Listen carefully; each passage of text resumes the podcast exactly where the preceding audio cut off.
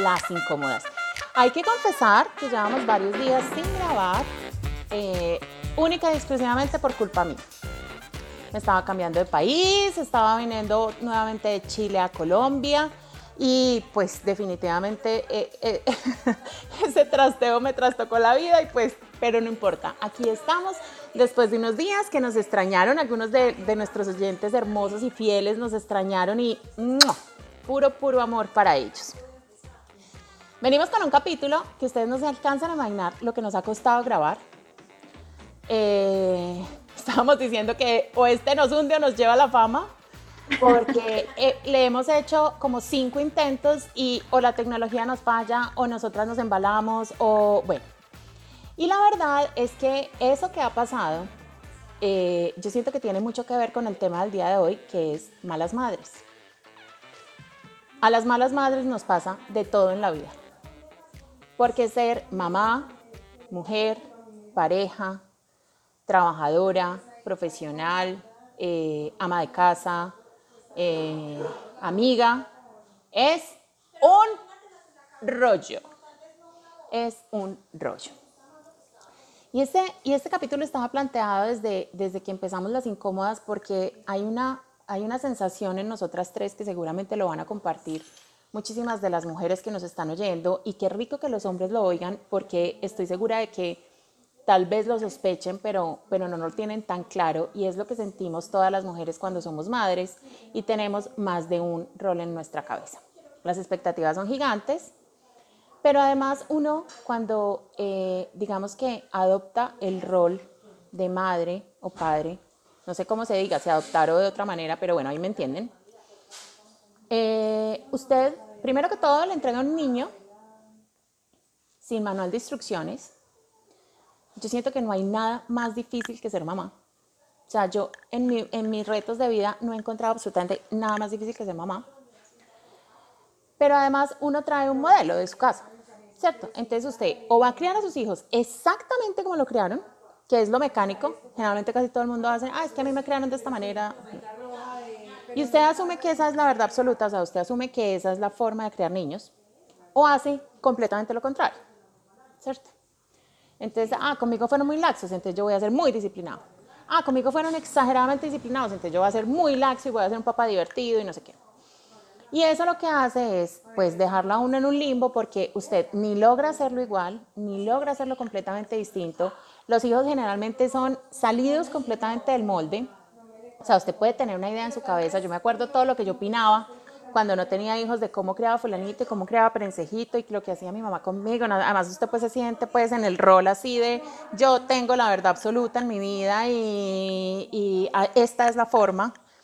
Y a usted le entregan dos niños, en mi caso son unos mellizos, eh, criados por los mismos papás, nacidos el mismo día, con exactamente las mismas condiciones de vida y son dos niños absolutamente distintos que con uno funcionan unas cosas, con el otro funcionan otras, con ninguno de los dos funciona ninguna, con los dos funciona todo. O sea, usted lleva eso a la realidad y se da cuenta de que todo lo que usted se imaginó, pensó, dijo, no era así.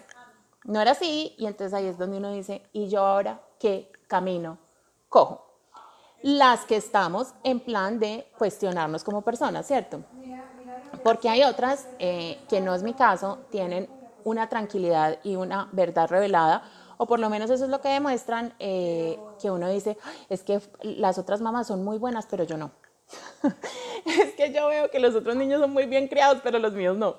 Es que ella como vive tranquila y de contenta y yo en este desespero, que a veces nos toca incluso hasta meternos al baño a llorar. Porque a mí, cuando mis hijos eran bebés, me pasó. O sea, varias veces me metí al baño, me encerré en el baño y dije, Dios mío bendito, o sea, no soy capaz. ¿Yo qué hago? Y me sentaba a llorar en la taza del baño. Y yo pienso que eso es lo que pensamos todas, o sea, todas son buenas madres menos yo. Entonces este capítulo está dedicado a todas las madres madres que hay allá afuera.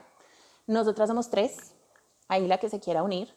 Y a los padres que no saben lo que las malas una amiga. Aquí tengo tres, dos, tres amigas que están gritando que ellos también. Bienvenidas. sí, sí, sí, a todas esas malas madres que hay allá afuera y pues a todos los padres que no saben por qué está pasando la madre que tiene al lado. Qué rico, qué rico estar aquí con ustedes. Qué rico saludar las bizcochas incomodísimas. ¿Cómo están el día de hoy, Diani? ¿Cómo amaneciste? ¿Cuál es la expectativa tuya con este programa? Hola, hola a todos. Qué rico volver a estar aquí en este programa tan delicioso. Me estaban haciendo demasiada falta. Esta terapia era más que necesaria, además, sobre todo ahorita que mi hijo está otra vez en colegio en casa eh, y mi, mi, mala madre se está magnificando. Se potencializa porque hijo de madre. Entonces era necesaria esta conversación en este momento de mi vida, me cayó del cielo. Eh, pues claro, yo estoy de acuerdo con todo lo que tú dijiste y pues además quiero aclarar que no estamos esperando que nadie siga nuestro ejemplo, ni que nos tomen a nosotras como ejemplo de maternidad, porque para nada, por favor no lo hagan. Para, eh, nada. Sí, eh, pero sí tienes razón, la, la, exigencia de ser la madre perfecta yo creo que cada vez es más grande, no solo por lo que tú dices de, pues de que ya somos, además de ser solo mamás, somos esposa, trabajadora, chofer, enfermera, policía, bombero, o sea, somos todo el paquete y, tenemos que ser buenas en todo, ¿no? Tenemos que ser la mega amante, la mega mamá, la mega enfermera, como así que tú no le tomas la temperatura a tu hijo todas las noches.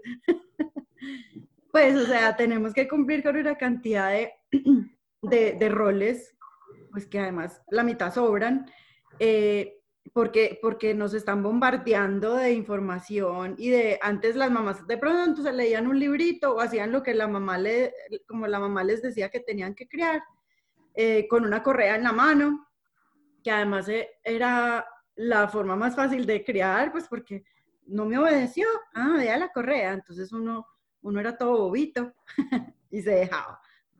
Eh, hoy en día, pues no, hoy en día no, eso no es aceptado, eso es rechazado por la sociedad con toda la razón, pues porque un niñito es muy chiquito, pues que otro le esté dando duro. Ahí cabe, ahí cabe, digamos, mencionar que es maltrato infantil. O sea, eso ya está clasificado como maltrato infantil. Sí, sí, sí. Sí, sí, sí. Eh, y, y, entonces, pues sí, es muy difícil criar bonito, querido, amable, con palabras dulces de positivismo, eh, es difícil, es un reto mucho más grande y, los niños, pues, son niños. Entonces, nos, nos, toca llenarnos de paciencia la mayoría de las veces. Yo pienso que criar antes era, era más fácil, pero era un poquito más nocivo. Eh, hoy en día es más difícil, pero yo creo que las mamás tenemos mejor relación con nuestros hijos. Espero, pregúntenme pues dentro de 20 años. Pero eso yo pienso que, que, es así. Bueno, ahí hay un tema muy importante y es que cuando uno es mamá, usted no sabe si eso le quedó bien hecho o mal hecho hasta que no han pasado 25 años. Entonces es, es un ensayo que uno no sabe a dónde va. O sea, además porque, porque yo, o sea, me confieso aquí en público y es que a veces he pensado y digo, es que los papás no hacemos nada. Porque yo veo a mis hijos tan distintos, tan exageradamente distintos, que yo digo, uno aquí no está haciendo nada. O sea, ellos vienen como son y bueno, y digamos que el ejemplo pensaría uno que puede funcionar de alguna manera. Pero, pero como uno se demora 25 años en saber si eso le quedó bien o mal hecho, pues entonces toca entregarse, entregarse del todo y tratar de hacer lo mejor posible, siempre por el bien de los hijos. Y, y, ah, y ahí es donde llega la insatisfacción profunda de no estoy haciendo lo suficientemente bien. Porque hay un sentimiento permanente, o por lo menos en mí, de no lo estoy haciendo lo suficientemente bien. Me acuerdo que cuando mis hijos estaban muy pequeños, eran unos bebés, una, una mujer maravillosa que se llama Mary Gale, que trabajaba conmigo, eh, me dijo, mira, tú lo único que tienes cierto de ser mamá es que te vas a equivocar. Es lo único que tienes cierto, o sea, el resto de cosas llegan porque sí, porque no. Entonces, como ya sabes que te vas a equivocar, pues hazlo con el corazón y gózatelo, porque es que no hay más. Porque yo creo que seguramente yo le estaba diciendo que estaba angustiada porque estaba haciendo X o Y cosa bien o mal, ¿cierto? Pero, pero es verdad, todas las mamás nos equivocamos tratando de hacer lo mejor posible. Eh, pero esa sensación de, no ser suficiente permanente es lo que a mí más me atormenta de ser, un, o sea, de, de mala madre, pues.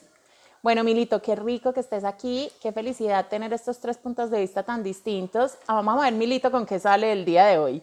Milito, bienvenida a esta conversación de malas madres. Yo estoy feliz, también las había extrañado, impresionante, en realidad este es un espacio que estamos valorando muchísimo, no solo por verlas a ustedes, sino por tener conversaciones tan reales como la que hoy nos une. Eh, y, las, y las malas madres somos madres reales. Y yo creo que esa es la mejor descripción que podemos hacer en este momento. Cuando uno planea ser mamá, las mujeres que lo pueden planear, otras pues que, que son por cualquier cosa de la vida, uno empieza a generar una cantidad de expectativas frente a lo que significa eso de ser mamá. Y resulta que ese imaginario y todo eso que uno crea es absolutamente diferente a la realidad. Entonces uno aterriza siendo mamá, eh, tienes a tu bebé, te entregan a tu bebé, un ser sin instrucciones de ningún tipo, eh, y empiezas a recorrer un camino. Un camino que para mí ha sido cargado de sorpresas, donde nunca eso que imaginé ha sido como yo lo imaginé, ha sido completamente diferente. Eh, y todas esas expectativas se empiezan a desmoronar, se empiezan a desmoronar, porque el niño que tú visualizaste se comporta de manera diferente a como tú esperaste que se comportara. Eh, porque tú querías ser eh, la competencia de colanta dando teta y resulta que no te salió la leche necesaria, entonces primera frustración, mi hijo no está recibiendo de mí lo que necesito.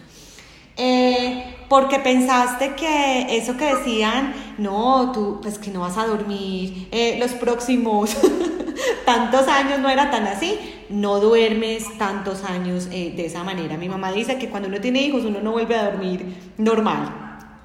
Entonces yo creo que se van construyendo unos imaginarios muy de comercial de televisión, muy de perfección, que simplemente no existe. Entonces aterrice a la realidad de lo que significa ser madre.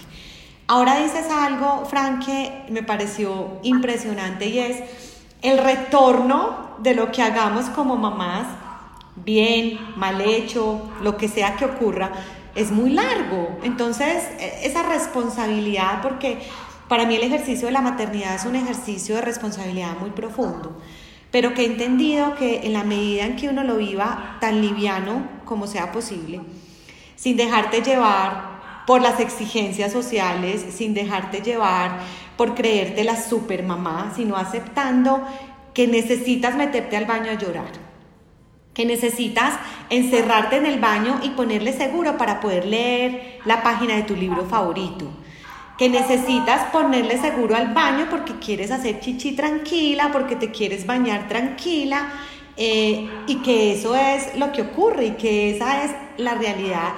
Entonces, a la medida en que te sientes más liviana de vivir la maternidad como Dianis cree que hay que vivirla, como Franci, como nuestras oyentes creen que hay que vivirla, ay, te quitas, te quitas un peso de encima.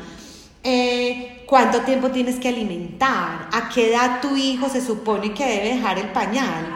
Eh, ¿A qué edad tu hijo tiene que aprender a leer, a escribir, a hablar inglés, eh, las tablas de multiplicar y todo lo que empieza a ocurrir? No. Tu hijo está viviendo su proceso, tú estás viviendo su proceso. Resulta que tienes una amiga que el niño al año ya había dejado el pañal, ya dormía derecho, eh, ya se comía toda la sopa de verduras y de brócoli y resulta que el tuyo eh, vomita el brócoli. No, ese hijo es otro ser humano diferente al tuyo. Entonces, ese tema de compararnos, ese tema de juzgar, claro, uno creía que iba a lograr mil cosas y como digo, expectativa versus realidad, taque, que es que es otra cosa diferente. Entonces, ay, vivir la maternidad de manera real y de manera liviana. Eh, yo tuve un punto de quiebre muy grande en la maternidad porque nuevamente nuestros programas siempre traen cositas que se relacionan unos con otros, lo cual es maravilloso. Y es que yo empecé a vivir mi maternidad de una manera más tranquila, más liviana, y esto va a sonar profundo, pero siento que es así, cuando entendí que mi mamá había hecho por mí lo que ella pudo hacer por mí. Cuando entendí eso y me quité una cantidad de patrones familiares y de estupideces que cargamos, dije, no, yo soy la mamá que Juaco necesita. Y Joaco es un ser humano que viene también a enseñarme muchas cosas. Vamos a disfrutarnos este despelote, vamos a disfrutarnos estos días que a veces resultan no terminar. Vamos a llorar cuando tengamos que llorar, vamos a sentirnos frustrados cuando tengamos que sentirnos frustradas, pero sin pesos innecesarios y sin cosas que, que no construyen. La maternidad de por sí es, es, es difícil, es densa, eh, también es maravillosa, es, es, digamos que increíble todo lo que empieza a ocurrir cuando uno es mamá y uno empieza a vivir con ellos tantas cosas, pero sin pesos que no sean necesarios. No nos comparemos, no nos juzguemos.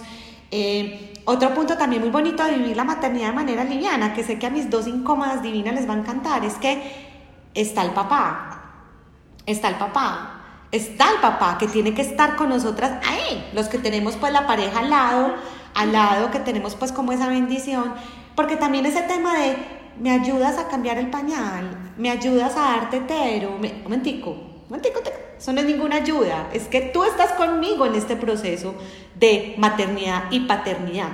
Que eso es también algo que yo veo muy común, es que estamos de pronto entre parejas y, y alguna le dice al otro, me ayudas, y yo soy como, es que él no te tiene que ayudar a nada, es que él está ejerciendo su paternidad. Y esto debe ser en las que tenemos pues nuestra pareja al lado, pues juntos, para que sea tan liviano como sea posible. Entonces, eh, maternidad livianita, sin pesos innecesarios, disfrutemos de este maravilloso caos eh, y vivamos cada día, cada día como vaya llegando, porque estos chiquitos cada día son un mundo, una caja de Pandora, un universo por descubrir. Imagínense que, que, con todo lo que estás diciendo me haces acordar de muchas escenas de mi, de mi maternidad eh, muy particulares. Y es que yo crecí en casa de mujeres. La casa de mujeres es ordenada, linda, eh, el baño es un templo. y llego a casa de hombres, y de madre. O sea, mi marido que creció, son cuatro hermanos hombres y mis hijos hombres, entonces yo llegué a casa de hombres despelote, sucio todo, o sea, los hombres tienen una capacidad y no es una visión machista, o sea, créanme que, que yo lo he vivido, pues probablemente habrán unos cuantos, bueno, muchos hombres que sean muy ordenados, no es el caso de mi casa, o sea, antes desordenado, mugre, de todo, y yo entré en shock, además que entré en shock de, exigencia como mamá, casa de hombres, eh, choque, choque con mi marido porque yo tenía una visión de, de, cómo educar los niños, él tenía otra. Y yo me imagino, bueno, digamos que me parece importante mencionarlo porque yo no sé si en mi casa fue la única en donde empezamos a tener una cantidad de choques porque los niños hay que criarlos de determinada manera. Gracias a Dios, pues digamos que en, en la medida que hemos avanzado hemos llegado como a un consenso, ni tu forma ni mi forma es la forma de los dos que es completamente distinta a la tuya, la de tus papás, a la mía, la de mis papás, bueno, todo pero el, pero el camino, hijo de madre, o sea, es, una destapada. O sea, eso no es, eso no es, eso no es embajadita, no, es destapada, subiendo con, con días de lluvia, pantanera, o sea, todo, hijo de madre. O sea, meterle al lodo de frente porque ¿qué más vamos a hacer? Entonces, bueno, esa fue la primera. La segunda es que cuando usted tiene una etapa dominada, o sea, cuando usted ya dice, bueno, los niños ya están durmiendo toda la noche, llega la siguiente etapa con retos mucho más grandes.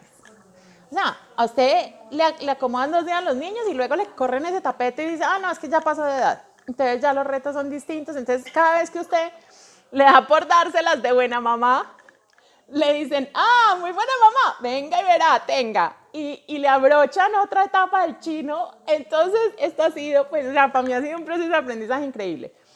Y a mí cuando los niños estaban muy chiquitos me pasó una cosa muy bonita y es que yo fui una mujer, una niña, aunque no lo crean, muy obediente no sé si crea con correa o qué, que se lo agradezco profundamente a mi mamá, yo estoy segura de que ella, ella to, todo lo que me dio me, me, ha vuelto a la mujer que soy, entonces eso es maravilloso. Eh, pero yo era una niña obediente, yo era una niña tranquila, yo era una niña que me gestionaba sola, bueno, era, era un bálsamo. Y mis hijos son un par de terremotos, o sea, eh, tienen un temperamento los dos así súper fuerte, entonces, pues yo pasar de pensar que iba a tener dos niños dóciles, a pasar a tener dos carácter que se me o sea, que, que, se me enfrentan y me dicen las cosas, pero además me dicen, o sea, y no me lo dicen groseros, a veces me lo dicen bien dicho, o sea, mamá, es que no me gusta porque no sé qué, no sé qué, y yo quedo así como, plop. Imagínense que una mujer valiosísima que yo me encontré en el camino, afortunadamente, me enseñó algo que, que, que ha sido muy valioso para mí y es, me dijo, mira, hay niños oasis y hay niños maestros. Los niños oasis somos muy fáciles para los padres, porque obedecemos, porque nos llevamos la contraria, porque hacemos lo que ellos nos digan, como nos digan, cumplimos sus expectativas, pero somos muy nocivos para nosotros mismos. Y es verdad. Y los niños maestros son el niño que te hace la, le hace la vida cuadritos a los papás porque los confronta, porque les cuestionan sus formas, pero son niños maravillosos para el mundo porque, porque ya, están, ya están hechos. O sea, ellos ya, ellos, la vida no les va a poder. ellos van a ser capaces de expresarse, van a ser capaces de, de conseguir lo que quieren, o sea, van a hacer unas cosas maravillosas. Y a mí cuando ella me dijo esto, yo como que dije, es verdad, o sea, me, me, hizo mucho sentido, pero además me dio alguna paz cuando yo veía a mis hijos eh, cuestionándome o enfrentándose o, o, algo, y yo decía, es que son niños maestros. Entonces para mí es muy incómodo, pero para ellos en su vida esto es una ganancia. Y hay, y hay un psiquiatra argentino que a mí me fascina, que seguramente yo le he mencionado en otros programas, que se llama Jorge Bucay, que se lo recomiendo a todo el mundo, y los cuentos de Jorge Bucay son espectaculares. Eh, cuando le preguntan que si su hijo está muy rebelde, eh, ¿qué uno qué debe hacer? Entonces el voltea le dice, darle gracias a Dios que su hijo sea un rebelde. Qué maravilloso que tenga criterio, qué maravilloso que tenga voz. Qué rico que sea capaz de confrontar incluso a su, a su forma máxima de autoridad, que son los padres. O sea, cuando su hijo se le enfrente, diga, uy, qué bien, yo ya hice el trabajo y, y, y me lavo las manos. Eso es muy fácil decirlo, pero ver al muchachito de siete años enjarrado, pues, eh, diciéndole a uno que no le gustó lo que le está diciendo por X, Y, Z, uno le provoca, hijo de madre, pellizcarlo como lo pellizcaba la mamá o dejar la correa, bueno. Además que también me di cuenta de otra cosa y es que la correa, la correa es un maltrato infantil, claro, a nosotros en Colombia nos criaron con correa, eh, en Chile cuando yo contaba lo de la correa, que era normal en nuestra época, quedaban paralizados porque, porque o sea, para la gente eso es violencia absurda y maltrato infantil total, nosotros en Colombia, digamos que en nuestra generación por lo menos, estamos, estamos acostumbrados que todos nos quedaban con una correa. Yo todavía me acuerdo, la, la de mi mamá era blanca en trenza y fue madre. me acuerdo de la correa y todo. Eh, pero ya se me fue el hilo. Estabas hablando de, de pues primero... Que los niños rebeldes eran importantes para el mundo y que Jorge Bucay decía, pues que gracias a Dios sí. se te enfrentaba. Cortemos en Jorge Bucay porque no tengo ni idea. Puta idea para dónde iba. Cerebro de mamá. A ver pista, o sea, miren, está completo. Pero eso, eso que acaba de pasar hace parte de la historia real de, María, de malas madres, de malas madres, madres reales. Es que, en que a veces estamos muy embotados. Yo le decía a mi papá, mi papá tiene cobstetra, y yo le decía, papá, cuando uno tiene un hijo, ya no se acuerda de nada. Dame, dame esa explicación, por favor, lógica y científica. Me decía, sí, claro, o sea, el desgaste natural de la maternidad, el desgaste natural del esfuerzo físico, la mente empieza a funcionar distinto. Entonces, eh, queridos oyentes, eso de que no nos acordemos cómo era el hilo conductor es absolutamente natural. Yo no me acuerdo ni de quién soy vecino. Además, yo digo que la, que la memoria sale con, sale con, el, um, con la placenta. O sea, sí, nunca vuelve. Derechito. Derechito. Eso, o sea, sale con la placenta. vuelve. No, yo pensé que eso se recuperaba. No, no, no. No. Eso no vuelve. Bueno, y uno no vuelve a entender un chiste, pues uno ya se vuelve el, el ah, ¿cómo así? No lo entendí a los 10 minutos. Ah. Entonces uno va por ahí en el carro y de un momento a otro le da un ataque de risa porque entendió el chiste de ayer. Tal cual. Pero, pero entonces hay un tema que a mí todavía, digamos, que me causa muchísimo trabajo y ni siquiera sé, o sea, no sé cómo manejarlo y, y pues lo voy a poner aquí sobre la mesa porque me parece importantísimo y es, ¿cómo reacciona uno frente a las exigencias del colegio? Miren, mis hijos estudian exactamente en el mismo colegio que estudiaba yo. Resulta que cuando yo era chiquita, pues no se usaba llevarle a los hijos en las tareas, eh, y entonces yo pues es que traté de adoptar esa misma metodología. Juan, me regañaron en el colegio que porque los niños tenían que tener acompañamiento de los papás en, en las tareas, y yo no sé qué, qué, no sé qué. Y yo, madre, yo no sabía, listo, perfecto. Entonces, clave es hacer tareas con los chicos. Que, que, que, a la final yo termino gozándomela. Me da mucho trabajo, mucho trabajo. Me cuesta llego hasta la impaciencia, unos días estoy Dalai Lama, otros días pues estoy gritando a los dos segundos con el muchachito, y bueno, eso pues es un desastre. Eh, pero entonces, si en el colegio calificaran a los papás, les digo que yo perdería todos los años, porque yo soy la mamá que se le olvida el día, de la, el día de la, del acto no sé qué, que hay que disfrazarlos de colombianidad, para, e, eso me pasó esta semana, hay que disfrazarlos de colombianidad para la cosa de artes, y yo pues les clavé un poncho a última hora, nada que ver, o sea, todos los muchachitos vestidos de Colombia, los sombreros, los ponchos, y los míos pues, ay, qué pecado, qué pecado, o sea, los míos, estoy construyendo una personalidad increíble porque entonces un mamá, esta semana, digamos, otra cosa que me pasó, que esa, esa me dio un remordimiento de conciencia horrible porque ellos tenían que hacer como, como preparar una fiestica, pues, para ellos mismos. Y llego yo a la cocina y veo a Isaac partiendo una zanahoria y un banano. Yo, gordo, ¿tú qué estás haciendo? Tú no puedes partir eso. Mamá, estoy haciendo unos pasabocas. Y yo, ¿por qué estás haciendo unos pasabocas? Para la fiestica que tenían que tener. Vean, ese día, pues, casi lloro. Afortunadamente, yo fui, les saqué unos pasabocas deliciosos. Afortunadamente teníamos bombas, entonces le puse las bombas, o sea, le armé todo el entable, pero todos los niños tenían el entable armado y el mío no. Entonces a mí la vida y la cabeza, la verdad es que como que yo siento que a veces no me alcanza para tanta cosa. Disculpándome, me estoy cambiando de país, entonces pues me puedo, me puedo clavar esa excusa. Aunque cuando estamos en el país de forma permanente tampoco funciona de una manera distinta, pero yo tengo un propósito firme en ser una mejor mamá de homeschooling y que a pesar de mi mamá, de mis hijos, pero entonces, Diani, bueno, cuando lo llaman a uno del colegio de los niños a decirle que fulanito se está portando mal o que perensejito y que tal cosa y que no pone cuidado y que se para en clase y que yo no sé qué, uno, ¿qué camino coge? O sea, necesito que me ayuden porque, doctoras corazones, por favor, ayúdenme que yo no sé qué hacer. Ay, sí. Mira, mmm, a mí me pasaba lo que, lo, que tú, lo que a ti te pasó chiquita. Yo fui una niña súper fácil. Además, un mensaje para mi mamá. que, que los, papás, los papás dicen, no, es que criar es muy difícil, pero es que no, digamos, mi hermano y yo éramos súper juiciosos. O sea, mi hermano y yo empezamos a hacer cosas, sobre todo mi hermano, más rebeldes en la adolescencia y ya pues más grandes, pero nosotros chiquitos éramos facilísimos, a mí nunca me tuvieron que ayudar con una tarea. A mis papás nunca los llegaron a llamar del colegio, o sea, nosotros éramos muy nerdos y muy juiciosos. Y yo juré que mi hijo, pues, iba a ser hijo mío, iba a ser tranquilo. Y la verdad es que Nicolás es un niño muy tranquilo, ustedes lo conocen desde bebé y él ha sido un niño fácil, ha sido un niño muy fácil pero el colegio, hijo de pucha. o sea, el colegio me han llamado desde que tiene tres años, porque Nicolás eh, está en el espectro autista y ese sí que es un baldado de agua, el berraco, porque porque ellos procesan el mundo de una forma muy diferente. Pues afortunadamente Nico, digamos que es altamente funcional.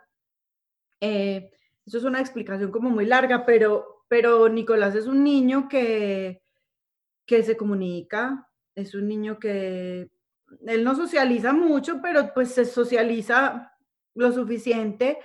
Es un niño que expresa cariño, ¿cierto? Expresa sentimientos. Entonces, digamos que en el espectro autista está en un punto medio fácil de llevar, pero, pero para el colegio es muy difícil. Es muy difícil porque él, pues, tiene un, él, pone cuidado cinco minutos y después se va, se va. Así lo llamen y le digan, Nico, ven, Nico, pon cuidado, Nico. No, él está en otro plan.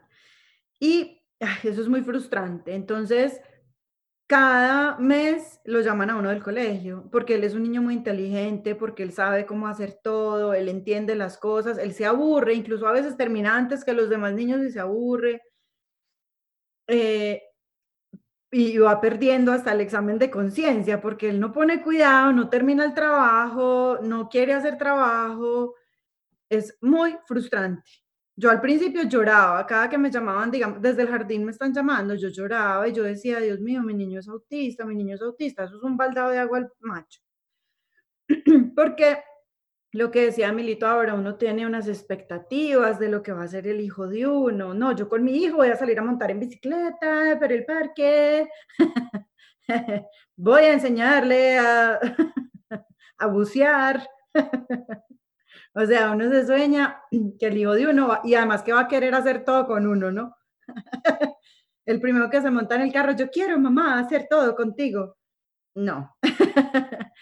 Eh, entonces esas expectativas a mí se me han ido bajando. Entonces yo digo que eso ha sido bueno, porque yo ya no espero de Nicolás una cantidad de exigencias. Yo sé que él tiene el potencial de ser una persona, mejor dicho, superior en muchísimas cosas. Él es un niño supremamente inteligente, yo creo que por encima de un niño normal. Pero yo no espero de él que él sea, por ejemplo, todas las mamás esperamos que nuestros hijos sean la norma en buenos modales. Nicolás es un niño que no tiene filtro. O sea, Nicolás el año pasado le dijo a la abuelita de él, a la bisabuelita de él, oye, tú ya tienes 89, tú ya, yo creo que ya va siendo como hora de que te vayas para el cielo. Pues y uno se queda... y él lo dice, pues como lo más normal, pues como así es la lógica de estos niños. Ellos, oye, eh, yo creo que, ¿cómo fue que le dijo a un señor en estos días? Oye, tú porque ya no tienes pelo, tú ya no estás, tú no estás tan viejo todavía. Pues, o sea, con unas cosas a un señor X. Entonces, llega un momento en que yo, yo esas expectativas de buenos modales las he bajado, ¿cierto? Porque entonces ya es, limítese a como, a contenedor. como a contenedor, no conteste feo. Sí, señor, sí, señora, gracias y por favor. Básicamente esas son las limitaciones de los modales porque no espero más. Yo sé que él va a ser sin filtro. Además que hay una cosa que, que, me, que, me, que me ha impactado muchísimo, digamos, en este, en ese tema de los modales. A ver, a mí las normas de, de protocolo me parece que las hicieron básicamente para complicarnos la vida inútilmente. Pero igual las cumplo a cabalidad, ¿cierto? Porque vivimos en una sociedad y pues, bueno, las cumplo a cabalidad las que me sé. Seguramente hay 90 mil que no me sé y me importan chorizo, pues tampoco me las voy a aprender. Mm, pero entonces, por ejemplo, llega, estamos haciendo visita a mis hijos y yo. Entonces llega Pedro. Eh, mamá, tengo sed. o sea, en la casa de visita, ¿no? Gordo, uno, delante de la, amiga, pues, donde estamos. Gordo, uno cuando está de visita no dice que tiene sed. Pero ¿por qué no si tengo sed? No, gordito. Entonces, yo me yo digo, pero pues es que tiene toda la razón tiene toda la razón, o sea, es que es un absurdo que un niño no pueda decir, pero entonces hay una cosa que es la que a mí me talla, y es que cuando yo salga por la puerta van a decir que mis hijos es un mal educado, que mi hijo es mal educado porque yo no lo estoy educando bien. Entonces ahí el rollo es mío, no es de él, ¿cierto? ¿Por qué? Porque de ir aprendiendo, pues que no, pues que uno en la visita, pues se aguanta lo que le quieran dar, ¿cierto? Y si tiene mucha confianza, pues sí le dice, viste, regálame un vasito de agua porque me moría la sed. Pero, pero, pero son una cantidad de, de, de rayones de uno, de uno, que uno proyecta en sus propios hijos que son tenaces. Discúlpame que te, que te interrumpí. No, eh, no, exacto, es exactamente lo que tú estás diciendo. Uno tiene unas expectativas de los hijos que, que sean, además, una cantidad de cosas que a uno le martillaron cuando uno era chiquito, porque pues Claro, uno dice, es que ellos son la proyección mía ante la sociedad. Si ellos no hacen esto es porque yo no lo hago. Si ellos no hablan así es porque yo no hablo así. Eso no es verdad. Eso es la mentira más grande que hay. Uno es muy diferente a los papás. Eh, y los hijos van a ser muy diferentes. Entonces yo con ese rollo, pues Nicolás no es un niño mal educado, pero, pero es un niño que no tiene filtro y que las, los límites sociales eh, pues son diferentes él ve el mundo muy distinto, él, aprecia el mundo muy diferente. Entonces, por ese lado, digamos que yo ya bajé el, nivel de expectativa. Y por el lado académico, a mí todavía cuando me llaman y me dicen, mira, es que Nicolás está atrasado en esto, pues a mí me da muy duro, a mí me da muy duro, pero es también un rollo mío, porque yo he sido siempre muy exigente conmigo misma. Yo siempre fui de las mejores del salón, yo siempre soy de las que sigo estudiando todos los días, yo necesito saber todo, yo soy muy nerda, yo soy muy nerda. Y, y Nico no, pues a Nico le puede importar si eso no hizo la tarea. Si yo no reviso el, morral y, y, veo si hay tarea, él no me cuenta a mí tengo tarea. O sea, él es un niño completamente dependiente de mí eh, en, académicamente. Y eso es algo con lo que he tenido que, pues me ha costado mucho trabajo aceptarlo, eh, porque yo quiero que él finalmente sea un adulto independiente, ¿cierto? Que pueda escoger una carrera y que pueda estudiar solo y espero llegar allá, pero hasta ahora ha sido muy frustrante. Entonces yo creo que eso es lo que a mí más duro me ha dado, es cuando lo llaman a uno del colegio, porque uno cree que en el colegio piensan que uno es un mal papá eh, afortunadamente a mí todas las profesoras y profesores desde que él está en el jardín me han dicho, Nicolás es un niño súper cariñoso, Nicolás no es un niño agresivo, Nicolás en lugar de ser el que pega el puño es el que lo recibe y como que se echa para atrás, que para mí eso es muy importante por la personalidad que yo tengo, yo soy una persona súper conciliadora, súper pacífica y me preocuparía mucho si él fuera un niño, digamos, violento, ¿cierto? O agresivo. Pero Nicolás tiene unas cosas muy extrañas, o sea, Nico es un niño que, que le gusta, por ejemplo, las cosas de miedo. Entonces, desde que es muy chiquito, él dibuja eh, a los villanos, él no dibuja a los superhéroes, sino a los villanos. Y bueno, como ese tema que yo he trabajado con el psicólogo y que es completamente normal, Y con mi pensamiento liberal, yo lo fomento porque yo digo, el día de mañana va a ser el próximo Tim Burton y va a ser una película espectacular de Edward Scissorhands o algo así, eh, porque es muy creativo y es muy inteligente, pero en el colegio eso no lo entienden y, y a los compañeritos eso no les gusta, a los niños les da miedo, entonces sí, es duro tener el, como un hijito que es un poquito diferente pero también me ayudaba a bajar, a bajar esas expectativas que estábamos hablando. Entonces, por ese lado me ha parecido positivo. Yo me he quitado también, como dice Milo, se me ha vuelto un poquito más livianita la, la cosa. Me he quitado Hay una cosa que me parece súper importante y es que, miren, como yo trabajo en el tema de emprendimiento y pues Diana y yo escribimos el libro pues de cómo vender helados de emprendimiento para niños, eh, eh, la invitación del libro es muy clara, es deja a tu hijo ser, Aprende, aprende a, a, ser un espectador y no a direccionar, o sea, y no a ordenarle a tu hijo qué debe ser, que es lo que generalmente hacemos, incluso sin darnos cuenta. Porque, porque los papás terminan diciéndole a los hijos, ah, tú eres muy ordenado, tú eres muy juicioso, tú eres muy no sé qué.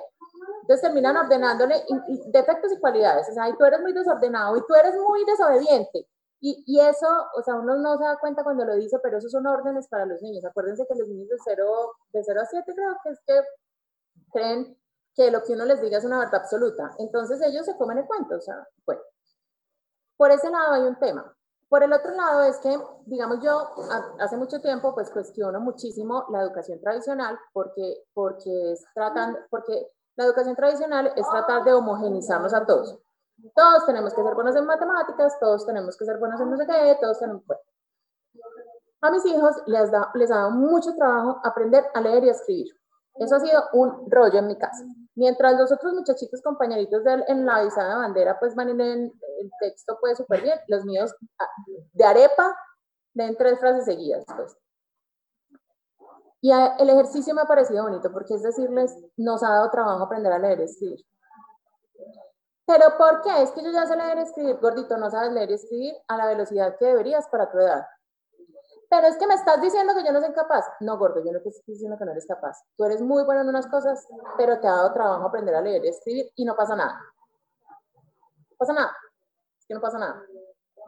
En el futuro seguramente lo vas a lograr súper bien. Es que no pasa nada. Ah, pero es que entonces yo no soy bueno. No, tú sí eres muy bueno para muchas cosas, pero te da trabajo leer y escribir.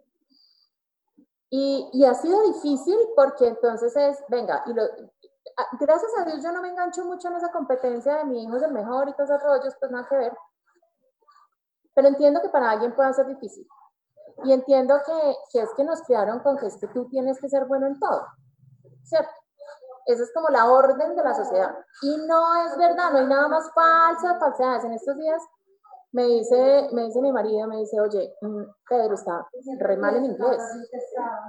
¿Por qué no le contratamos un profesor? Y le dije, no, contratemos un profesor para lo que a le gusta, no para lo que a mí no le gusta. O sea, eh, porque entonces ahí sí estarías en contra de todo lo que yo profundamente creo y es cuando tú trabajas en lo que a ti te gusta, el resto de, procesos se jalonan y, y, y, él, mal que no tiene que ser el mejor de saber inglés, no te importa, o sea, ir aprendiendo y si no aprende, pues hacemos algo para lograrlo, pero, pero, pero no, pero en este momento yo no le voy a poner un doble martirio. O sea, le va mal en la clase en el colegio, pasa harto, le parece horrible, no aprende, y entonces en la casa hay que seguir con el martirio.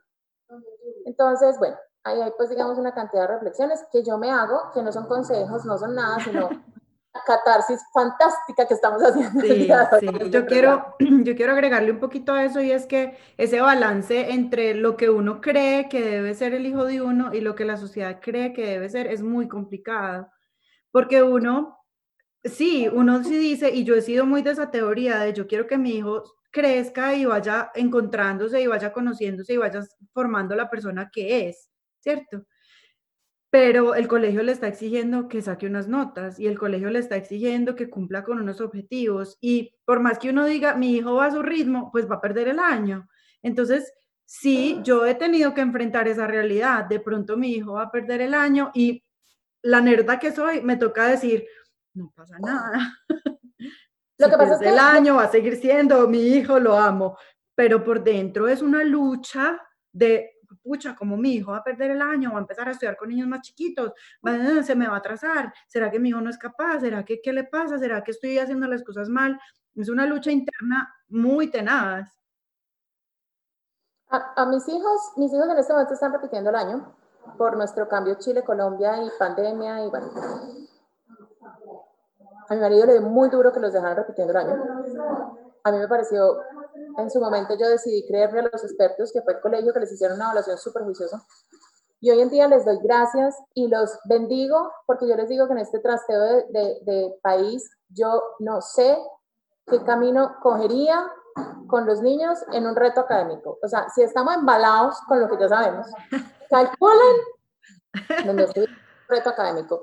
Y ahí hay una cosa que, que, yo he sido muy crítica de la educación tradicional, pero en estos días dije, la educación tradicional también tiene una cantidad de luces, o sea, es que todos tenemos luces sombras, o sea, las, malas, las malas madres, a rato somos buenas madres, em, el sistema tradicional nos da disciplina, que a veces es necesaria para muchas cosas, nos da esquema, que yo, que yo siento que nos da forma de estudio, que eso es eso nos facilita la vida, nos facilita la vida, eh, nos, da, nos da reglas, que es cómo funciona nuestra sociedad.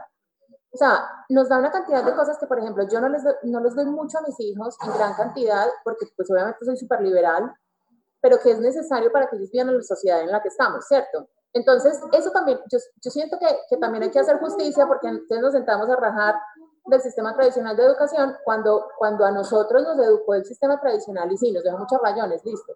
Pero también nos entregó muchas cosas valiosas para vivir tranquilos en la sociedad en la que estamos.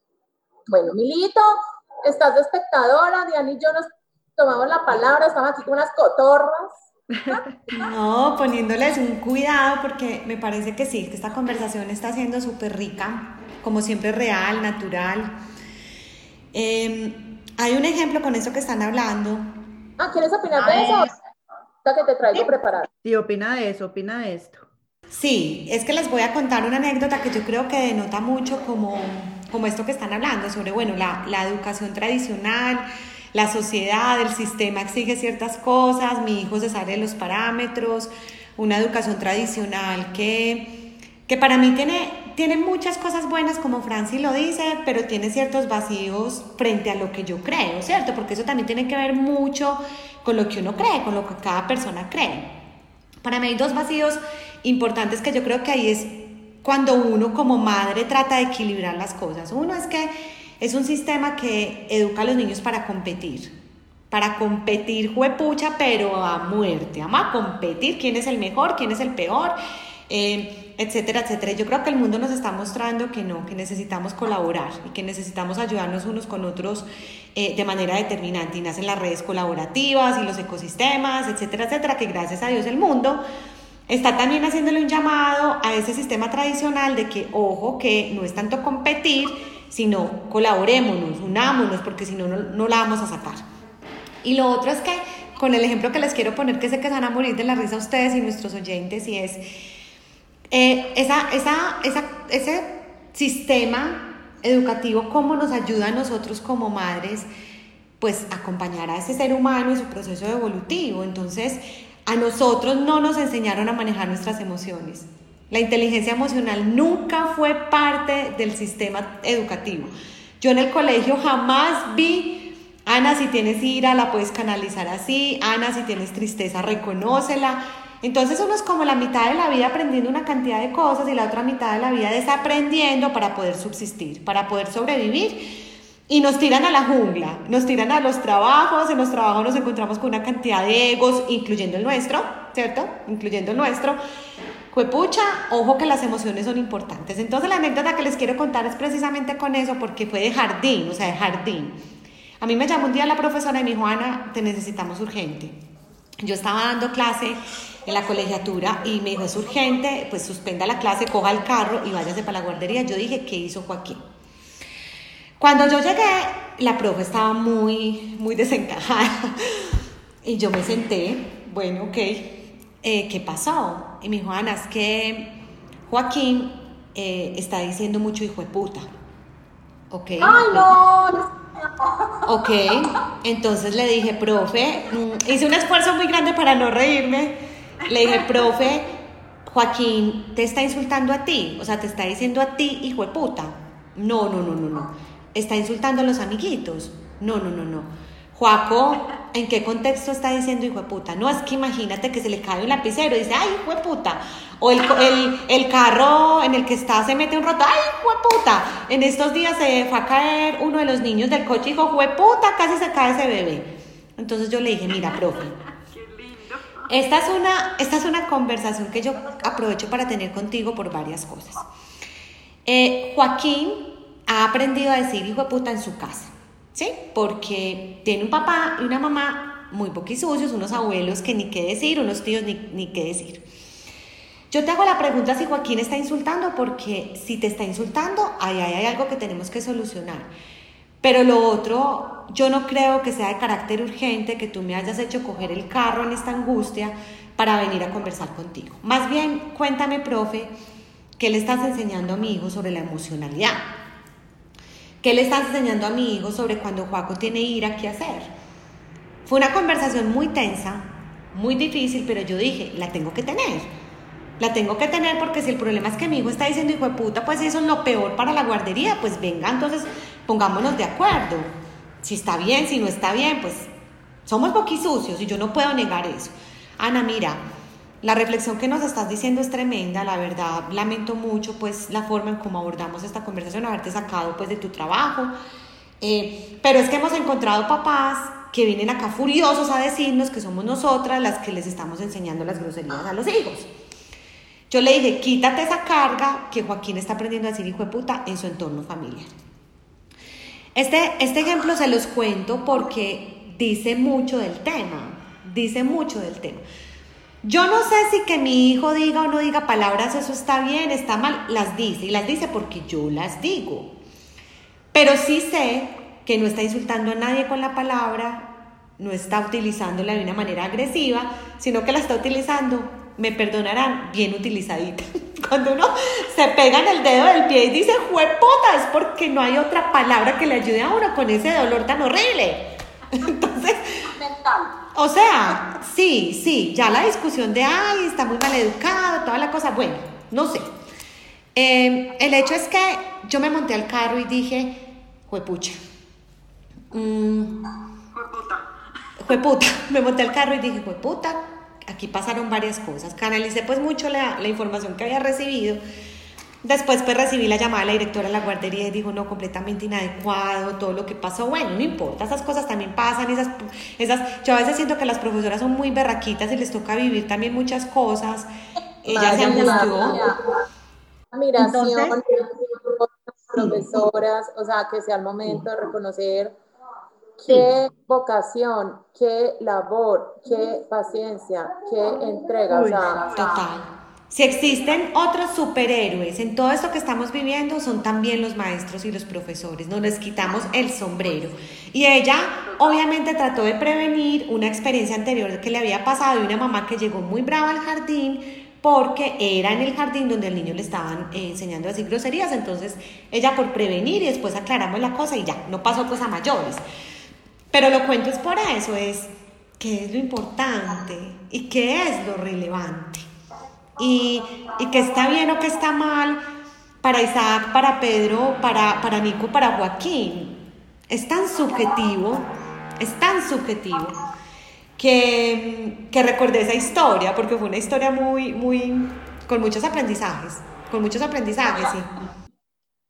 Haciéndole eco a esa historia, tuve exactamente la misma historia, obviamente en el jardín, sin que me llamaran pues urgente, pero pues exactamente la misma queja cuando los niños estaban en en dos años, en el jardín de dos años, me dice la profe, la profe era una bacana.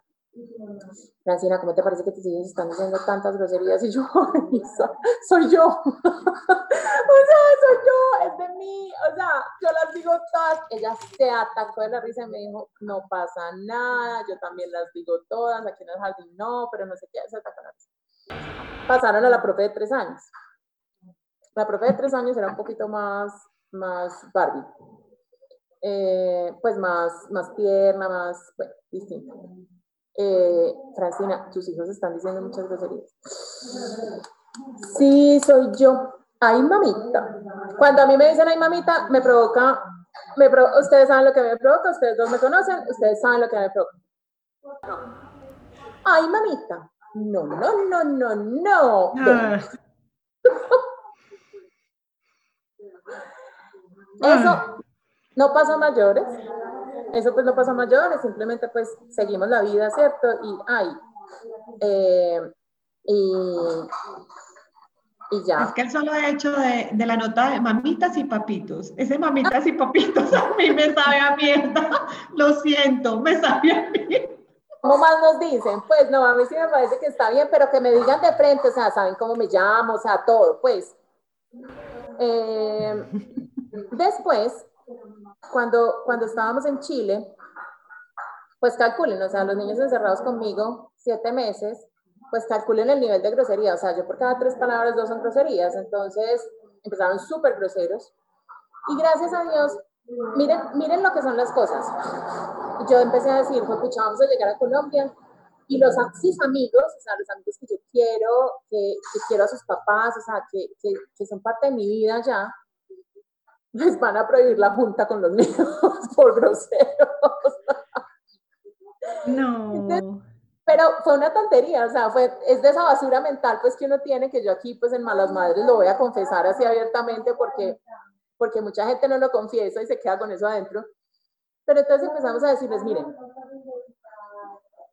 cuando, cuando, cuando los adultos tenemos esta edad, ya tenemos la posibilidad de escoger si decimos groserías o no y en qué contexto las decimos. Yo las digo en todos los contextos y me empiezan reando rábano porque, porque yo soy así, porque no me importa si dicen que este fulanito es muy grosero, o sea, que Francina es muy grosera, un culo. Em, hay gente a la que le importa, entonces, pero que unos niños de 8 años digan groserías permanentemente, pues digamos que no está bien visto en el colegio, no les van a permitir eso. Y, y, no se me hace que, que, los amiguitos tengan por qué oír los rosarios que, que, que, están diciendo en su casa, porque las educaciones de todos son distintas.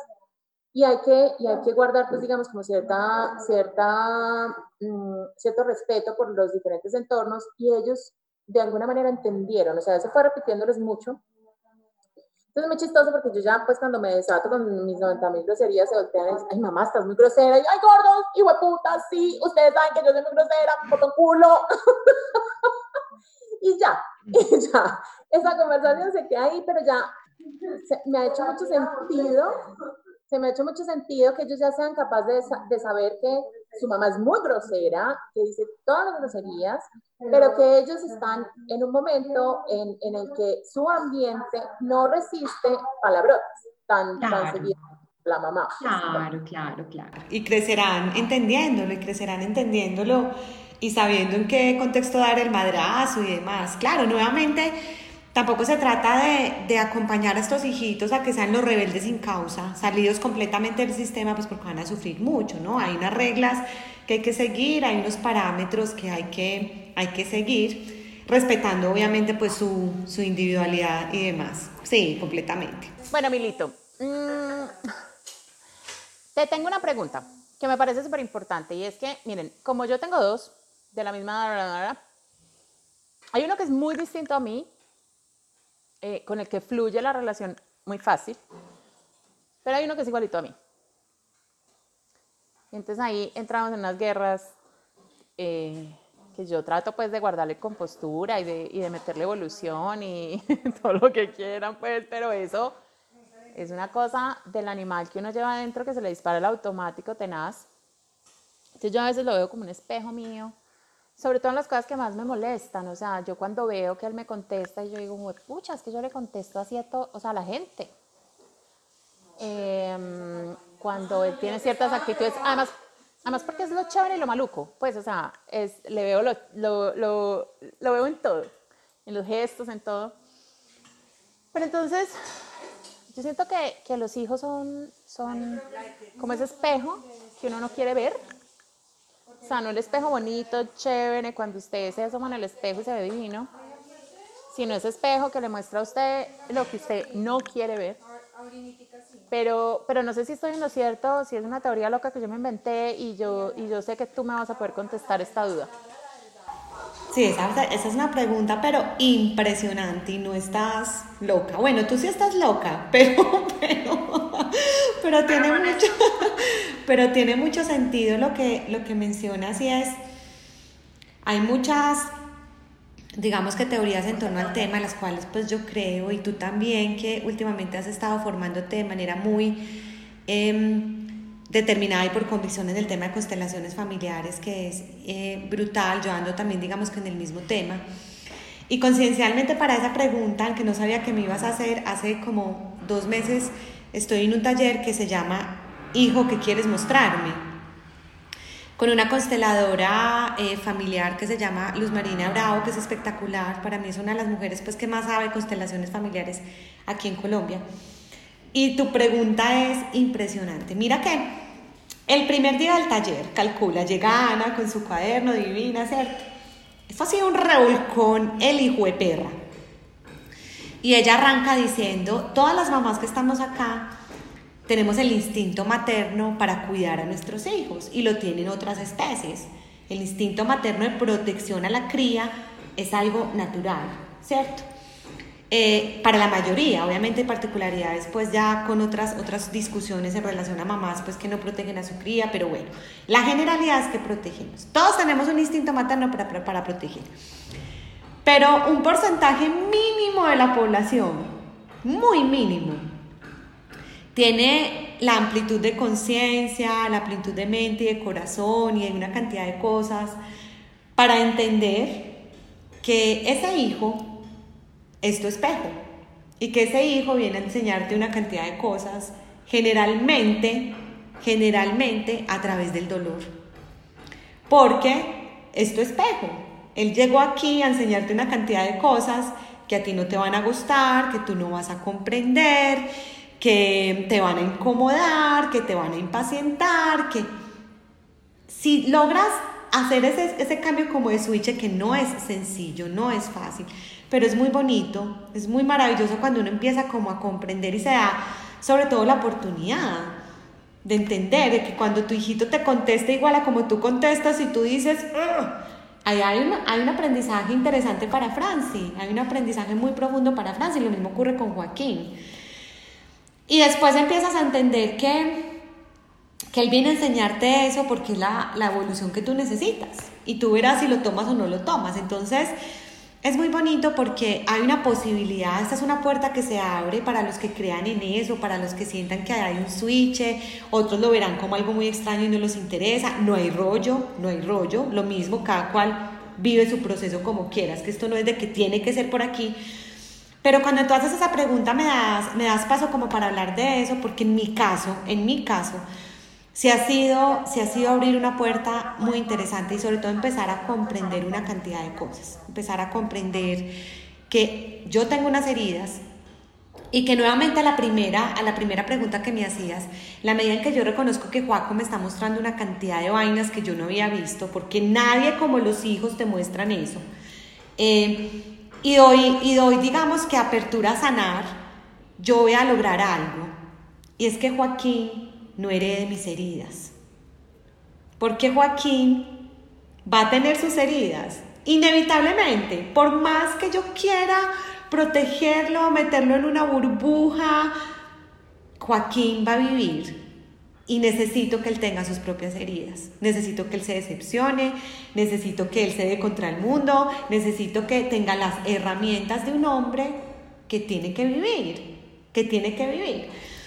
Y hay otra cosa muy bonita en todo esto y es que eh, otro gran aprendizaje de esos talleres es que esta mujer llegó un día y se paró y nos dijo, vean, la mejor mamá, la mamá más responsable la mamá más chévere es la que menos estorbe en el proceso de evolución de su hijo.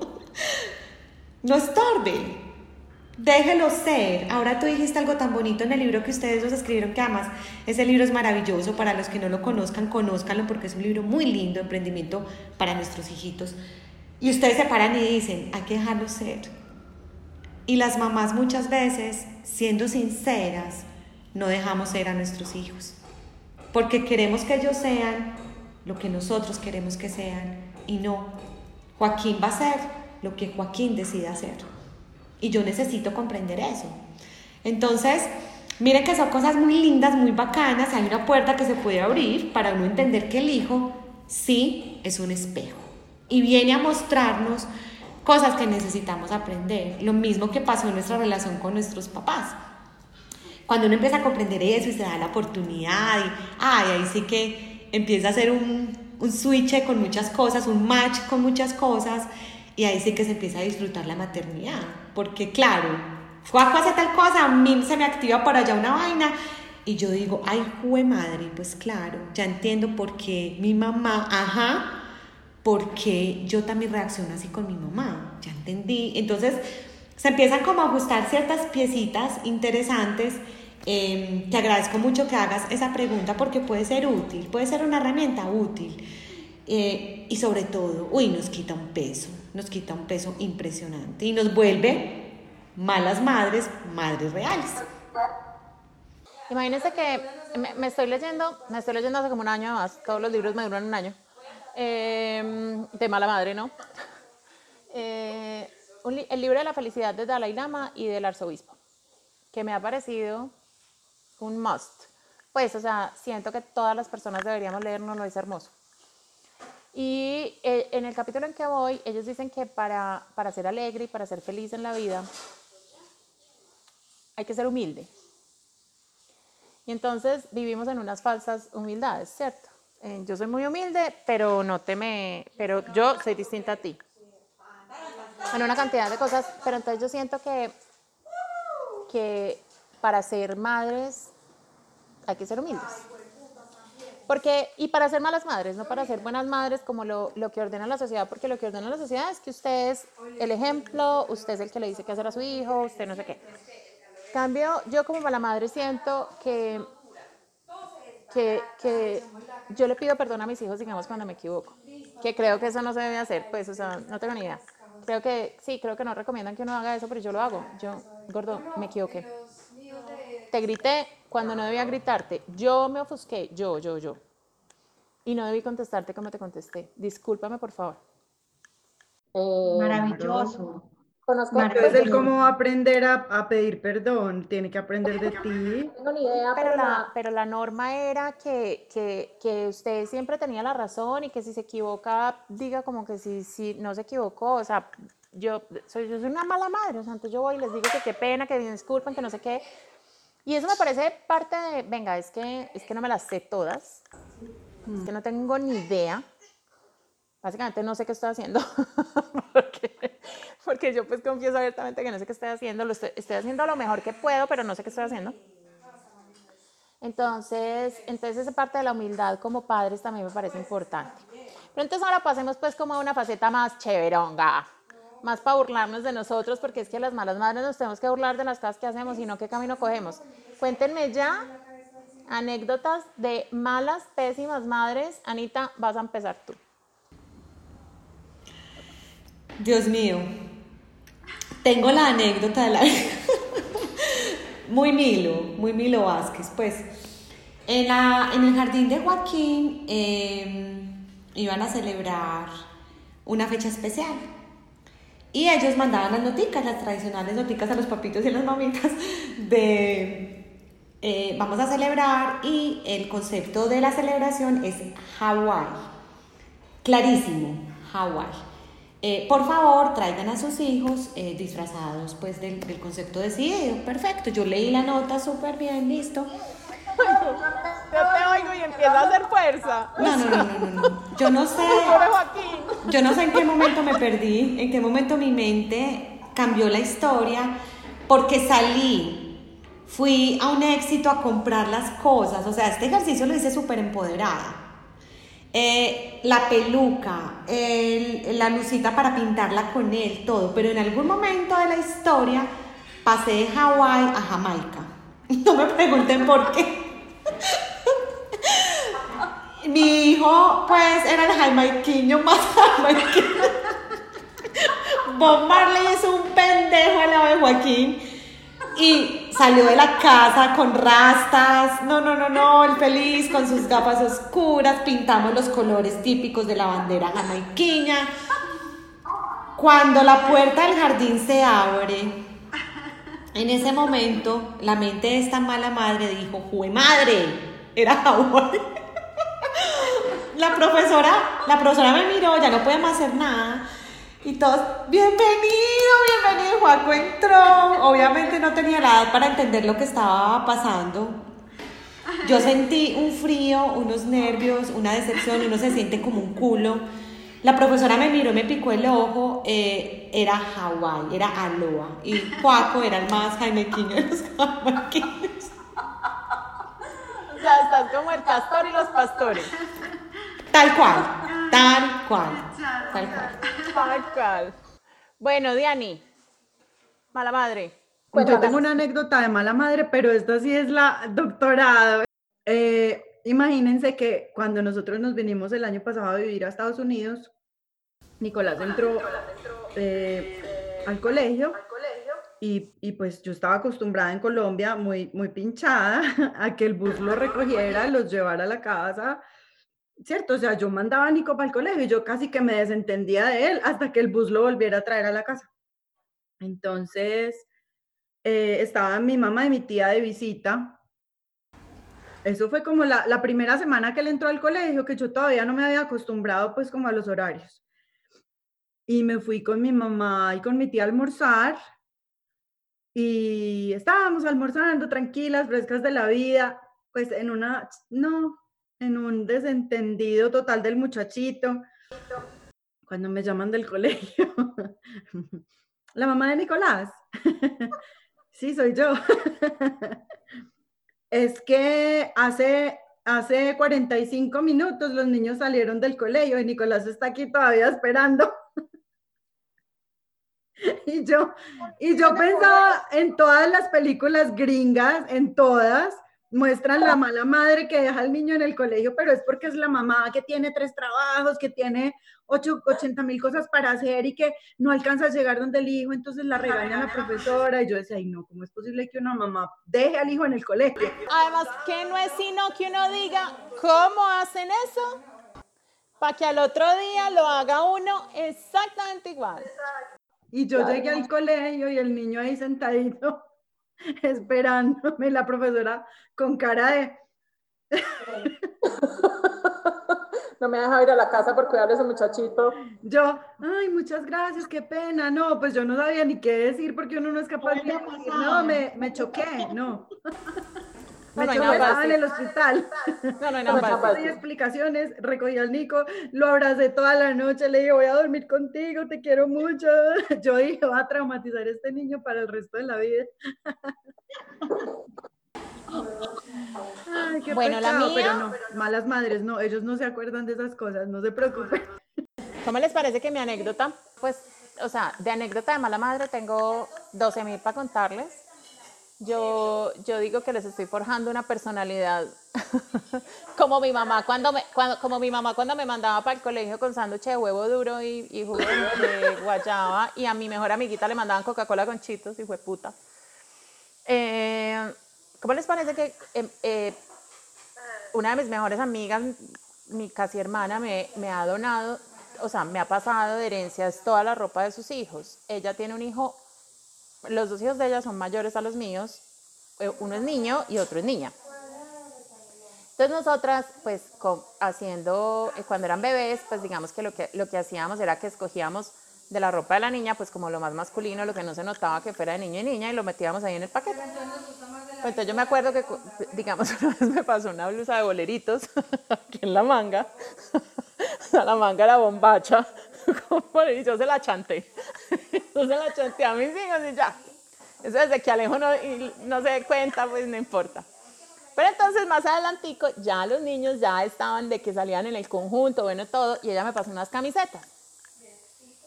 Y una de ellas súper chévere, con un símbolo aquí de superhéroe, una berraquera. Entonces, eh, mi hijo Pedri, que es el más pinchado del mundo, entonces, mamá, esta me encanta, no sé qué, se la puso. Se fue a jugar con los amiguitos de él en el conjunto y llegó por la noche y me dijo, mamá, ¿es verdad que esta camiseta es de la Mujer Maravilla? y yo, y yo, no, gordo, pues, pues ¿cómo? Llamo yo a mi amiga mal parida, mal parida. Me pasaste la camiseta de la Mujer Maravilla para mis hijos y se fueron a jugar al parque con la camiseta de la Mujer Maravilla. ¡Qué pesar! Lo hice salir con la camiseta de la Mujer Maravilla a la calle. Espero que algún día me perdonen. Ahí las dejamos con estas con estas anécdotas, con todas nuestras confesiones. Qué rico, qué rico haber hecho este programa, reírnos, compartir. Quedé como, como 15 kilos más liviana porque, porque hacer catarsis de estos temas es fundamental. Yo siento que, que todas somos malas madres con las mejores intenciones. Es más, todas somos muy buenas madres cometiendo errores, que es lo normal, que es lo humano. Eh, Gracias, gracias, mis incómodas, por compartir las experiencias, por desnudarnos aquí delante de todos nuestros oyentes, porque eso es lo que hacemos. Eh, y, y obviamente por, por hacer catarsis y porque, y porque se hablen temas que nunca se hablan. Eh, no conozco ninguna mamá perfecta. No creo que una mamá perfecta sea lo que uno deba tener en la vida. Yo siento que uno tiene la mamá que se merece y la que necesita. Eh, gracias, gracias, gracias por oírnos, gracias por acompañarnos. Les mandamos mil besos a todos los que nos oyen, nos ven eh, y propónganos más temas. Nos vemos en 15 días. Yo quiero decir una cosita antes de, des- de despedirnos. Eh, es como una petición a las mamás y a los papás.